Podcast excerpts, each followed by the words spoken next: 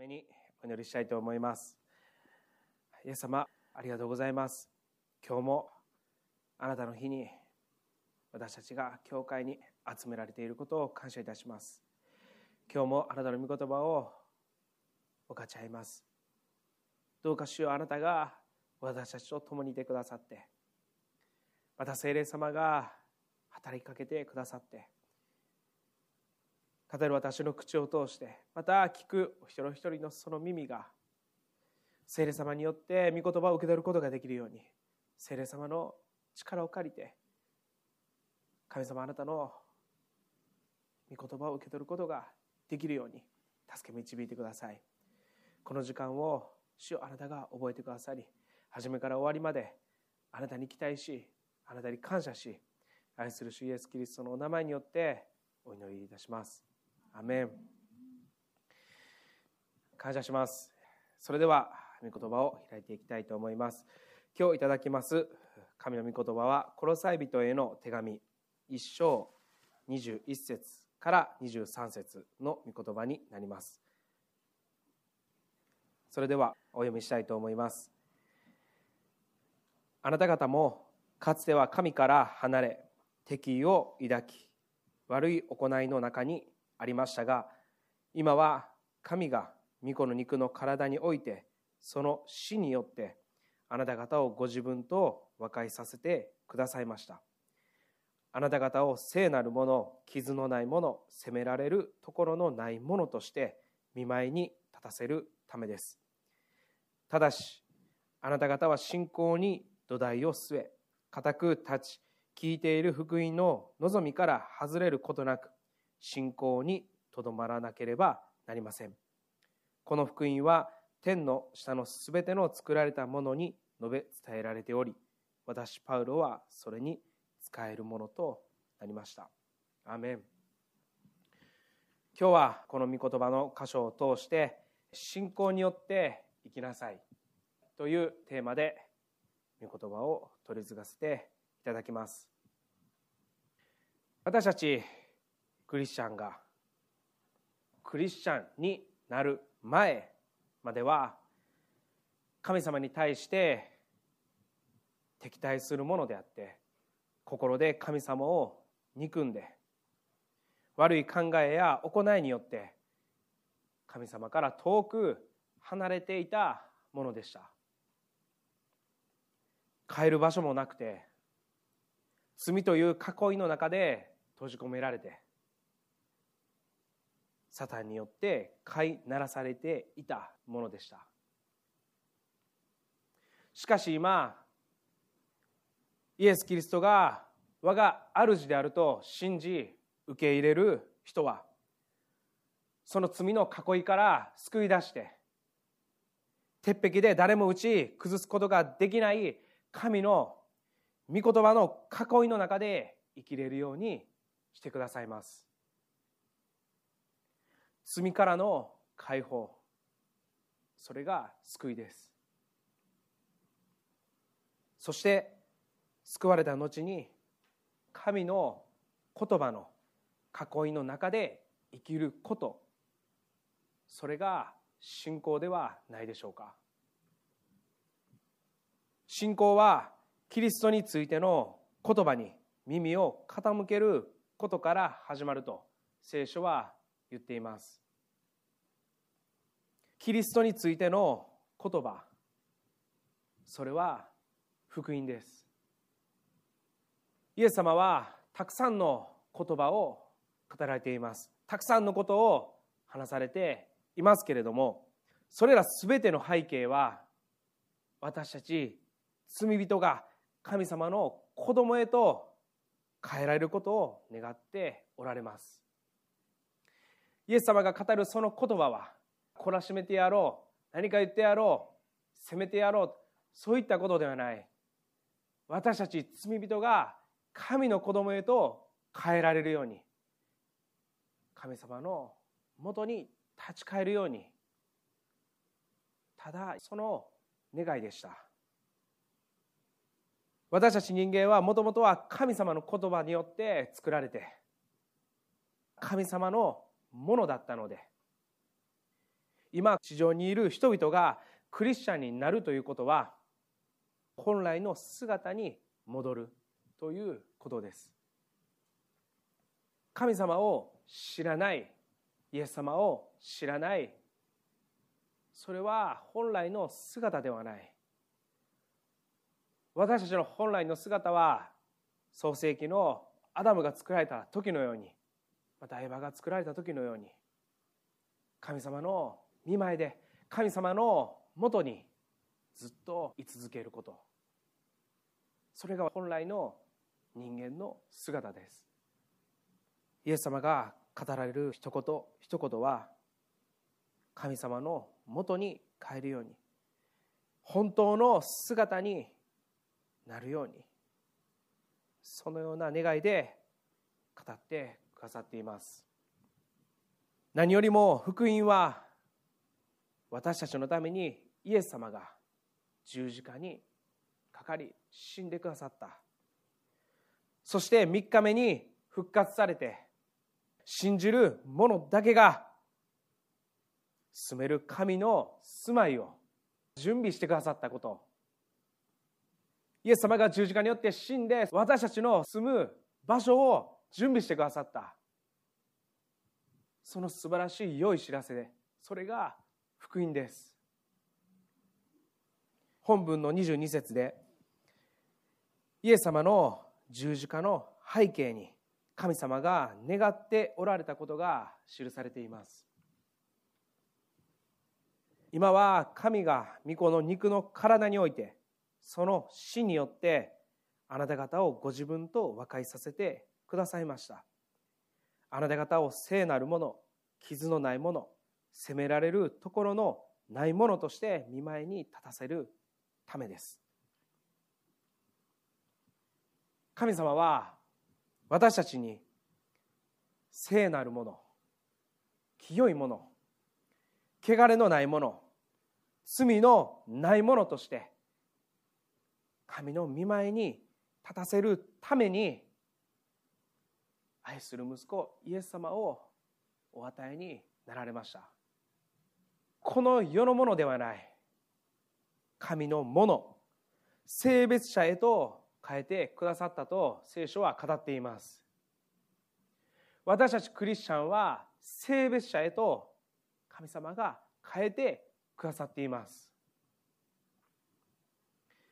性別者とは神のものとこの世のものを区別する人のことであって旧約時代では生まれて8日目に男性は包皮の一部を切り取るという割礼があります。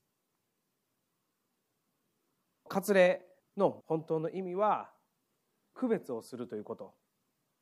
そういう意味がありました。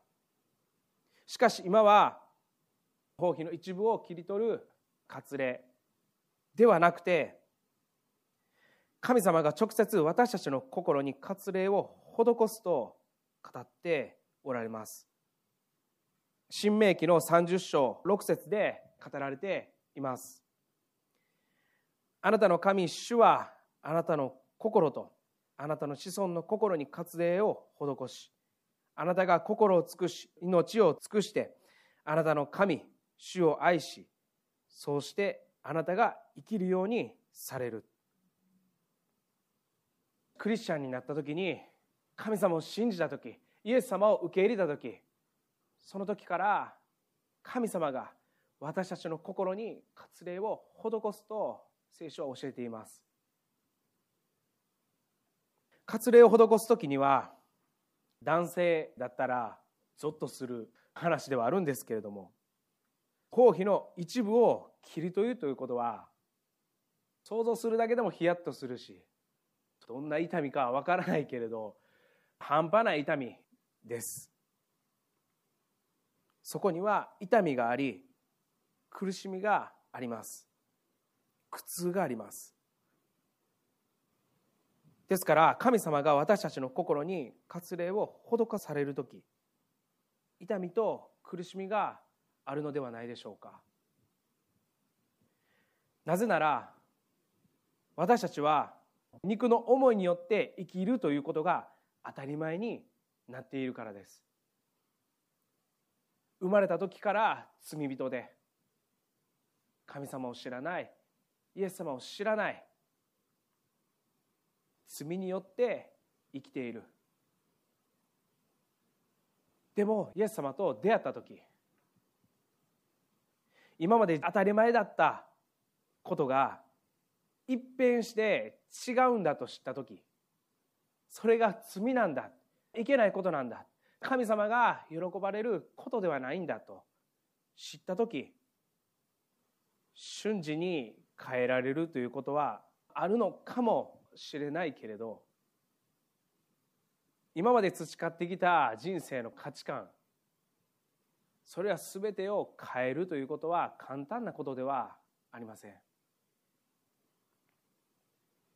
だから神様を信頼する日々の中で少しずつ少しずつ心が清められ神様の深い憐れみの愛を知って心から主を愛する者へと変えられていくんじゃないでしょうか。私たちの心に主の手が加えられる時もちろん喜び感謝愛ありますけれども特に私たちが変えられるという時には痛みが苦痛があります。でも今日神様は教えておられます。神様を信じたその時から赤ん坊のように新しく生まれ変わり神様が私たちの心を清められて主を愛するように生き返らせてくださると約束してくださっています。生き返らせてくださる。今までは罪によって死んだ生活をしていた。でも今は違う。イエス様を知っている今は違う。ここから主を愛して生きるように生き返らせてくださる。ある人は生活の半分を変えないといけないのかもしれないしある人は罪との葛藤があるのかもしれません。でも苦痛を覚える時痛みを覚える時どうか主の約束を思い出してください。イエス・キリストを信じたその時から助け主として聖霊様が与えられてそのお方は休むこともなく眠ることもなく私たちのためにずっと取り出しの祈りをしてくださって励ましてくださって新しく生まれ変わるようにと力を与えてくださっています。毎日今この瞬間も聖霊様は私たち一人一人に働きかけてくださっています。そのことに目を向けたいと思います。自分の思いではない。聖霊様が助けてくださっているんだって。今も祈り続けてくださっているんだって。そこに私たちは目を向けたいと思います。性別者へと変えられる。このことについて続けてパウルは条件を語っています。それは23節。ただしあなた方は信仰に土台を据え固く立ち聞いている福音の望みから外れることなく信仰にとどまらなければなりません。と言っています。確かに私たちは神様から遠く離れていたものでした。神様の怒りを受けるものでした。しかしクリスチャンになってもなお神様から遠く離れてしまうことはあるのではないでしょうか。神様を信じていても過去と何ら変わっていないこともあると思います。何かされたらすぐに相手を攻撃してしまう。キリストの愛で返そうとしない。いやできない時だってあると思います。せっかく神様がまっさらなきれいな服を着させてくださったのに私たちはその上から汚くて臭くてドロドロの服を着てああ居心地がいいなと感じてしまう。なんと哀れなものか。イエス様が命を懸けてくださった。それにもかかわらず私たちはまた汚い服を着てこの方が楽だなと感じる思ってしまう。聖書はローマ人への手紙で語っています。肉の内にあるものは神を喜ばせることができません。古い自我に支配されて欲望に従い続ける者は決して神をお喜ばせすることはできない。神様が喜ばれるのは高価な捧げ物や奉仕ではない。心からイエス様を信じる者の捧げ物奉仕を喜んでくださいます。本当に神様を信じているなら本当に神様を愛しているなら私たちの心には神様に喜んでもらいたいという願いが生まれるんじゃないでしょうか。自分は救われたんだって。イエス様が自分たちの身代わりとなってくださったんだと思う時感謝と喜びとこのお方を喜ばせたい。このお方のために何かしたい。そのような願いが生まれるのではないでしょうか。もし私たちのうちにその願いがないとするならそれは一体何の信仰と言えるのでしょうか？私たちのうちに神様に喜んでもらいたい。その願いがない信仰は何の信仰でしょうか？キリストへの信仰は自分の利益ではなく商売繁盛するようにでもない。自分という存在がまた自分の働きがキリストであるように。キリストの愛がそこに満ちるようにと切に願い求め続けることではないでしょうか。それがキリストへの信仰ではないでしょうか。その願いを求め続ける人こそが信仰に土台を据えている人でありどんな邪魔する風が吹こうとも揺らぐことなく固く立ち続ける人のことではないでしょうか。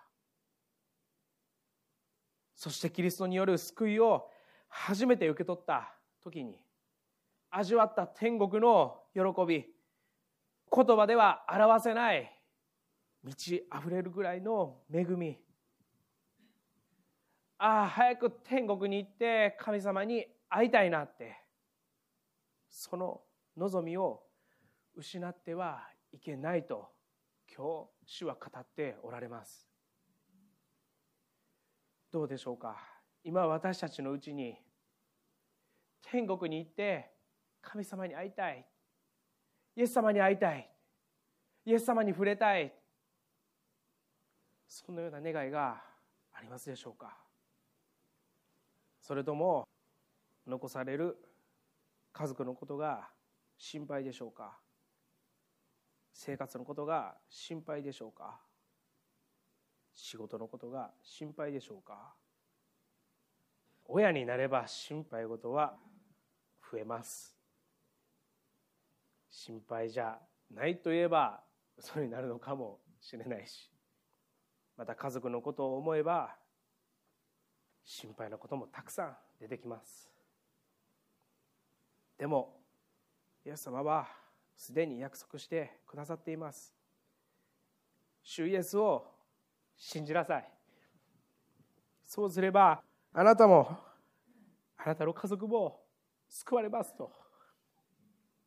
神様のこの約束は絶対です。私たちがイエス様を信じれば私たちも私たちの家族も救ってくださると。神様は約束してくださっています。もし私たちのうちに天国への望みがなかったら天国への希望がなかったらこの地上においてキリストの愛を表すことも福音が語られることもできないのではないでしょうか。なぜ私たちは福音を語るんですか？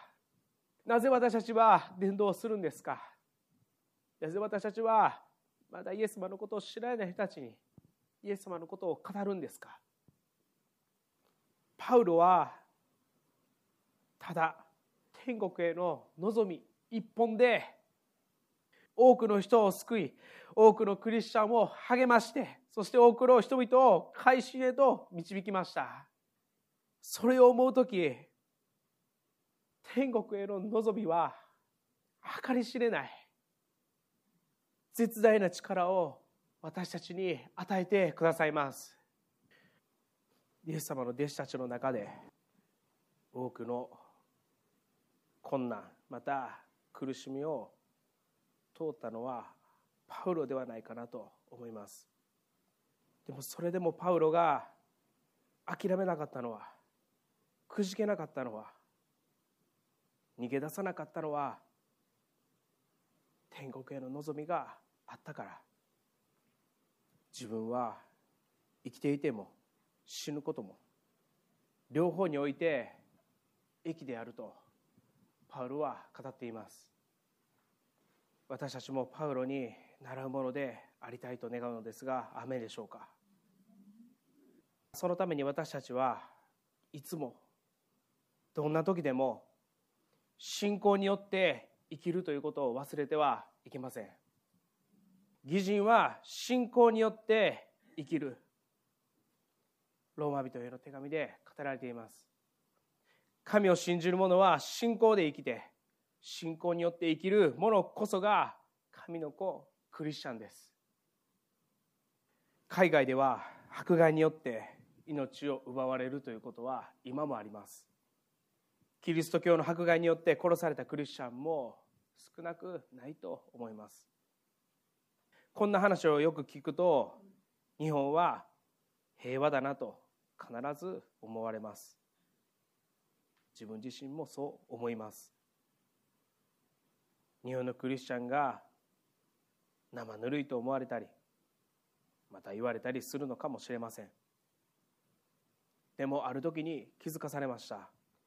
平和なこの日本でも生きるか死ぬかの戦いがあるんだって。義人は信仰によって生きる。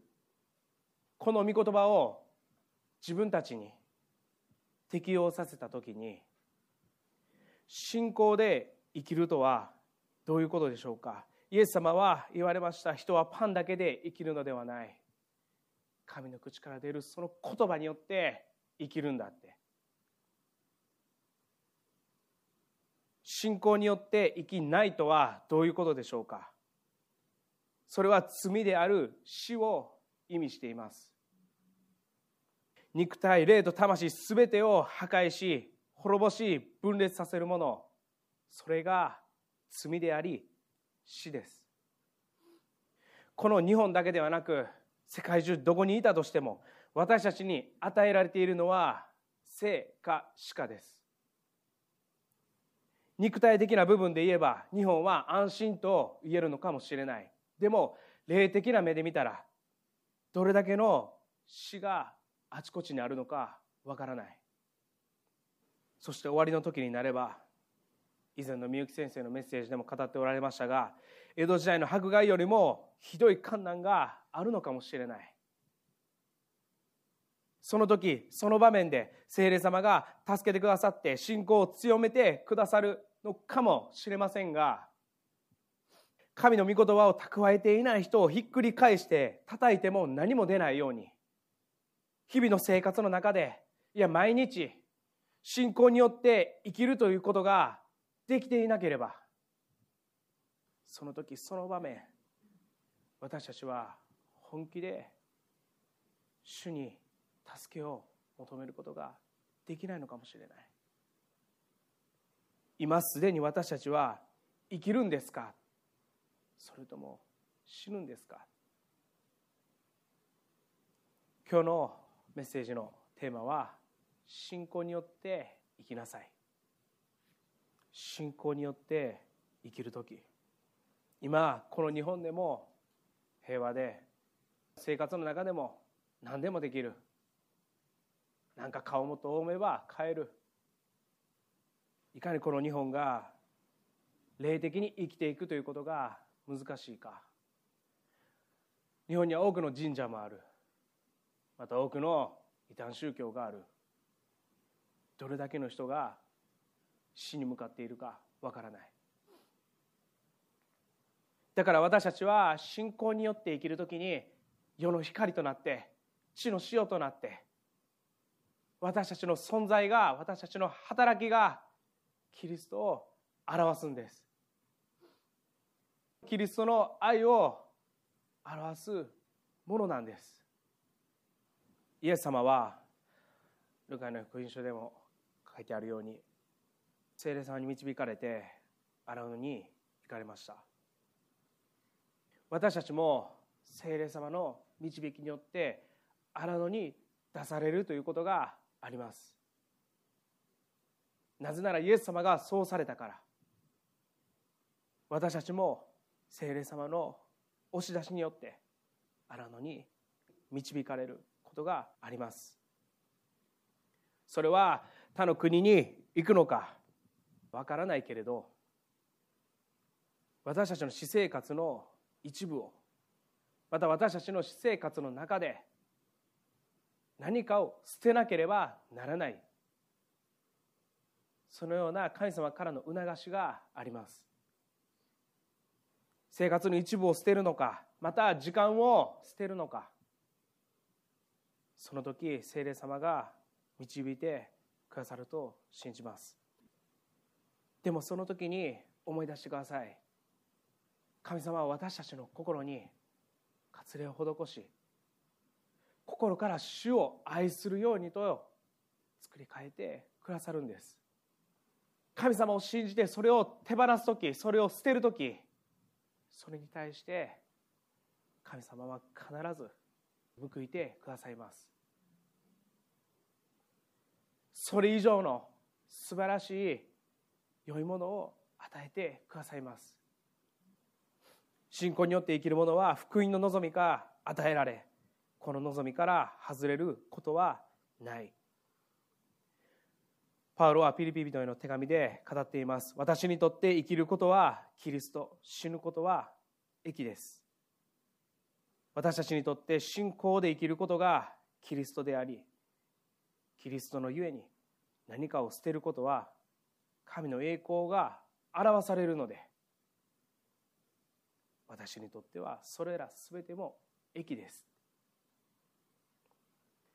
心からこのように告白できるクリスチャンになりたいと願うのですがアメンでしょうか？お祈りします。愛する天のお父様感謝します。主よ今日語らせていただいたこの御言葉をどうかあなたがお一人お一人の心に届けてください。